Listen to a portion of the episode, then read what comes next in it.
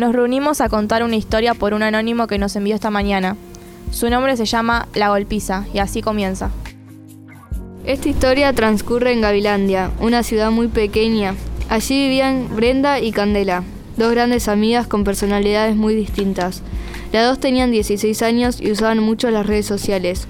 Un día Candela, por las redes, conoció a un chico llamado Lucas y entonces comienza su relación.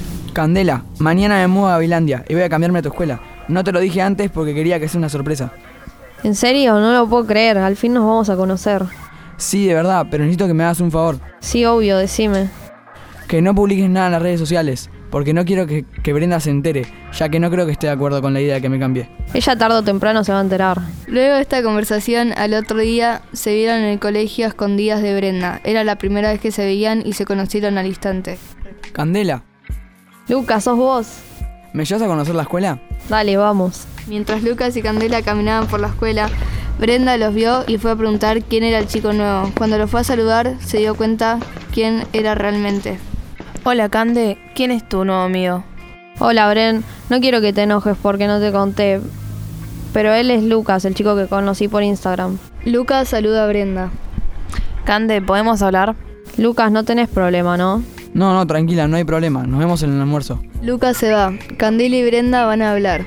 ¿Qué pasa, Bren? Amiga, no conoces a Lucas y le estás hablando mucho. No sabes si es confiable. Ay, Brenda, no me molestes, yo sé lo que hago.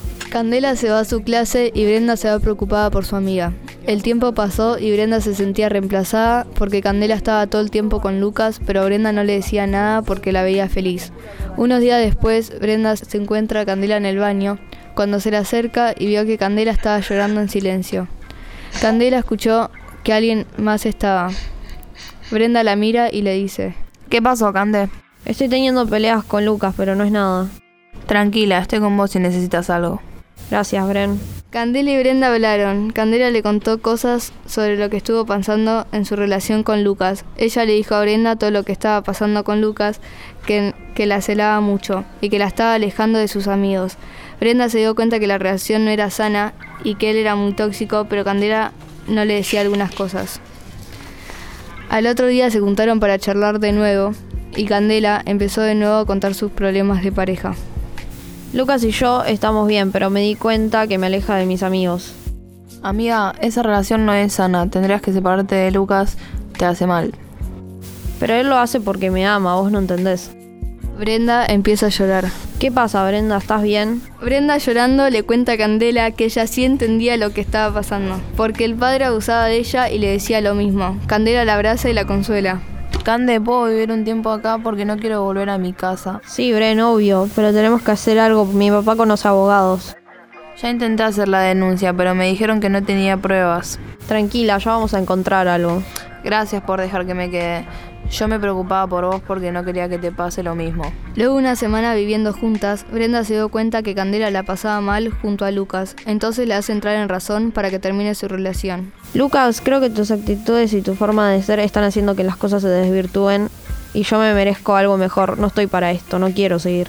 Estuve pensando y creo que la que está mal sos vos. Lucas, enojado por la ruptura, golpea a Candela junto con gritos insinuando que ella es una mala persona. A todo esto en el camino se cruza con Brenda. Candela, ¿qué pasó? Ya llamó a la policía. Llama a la policía. Ayuda oficial, venga ya. Cuando la policía llega, encuentra a Lucas y lo llevan a la comisaría y va preso. Gracias, hace mucho vengo aguantando violencia de parte de él y espero que realmente sea la última. Y así culmina la historia. Gracias por escuchar Radio Collins 88.8.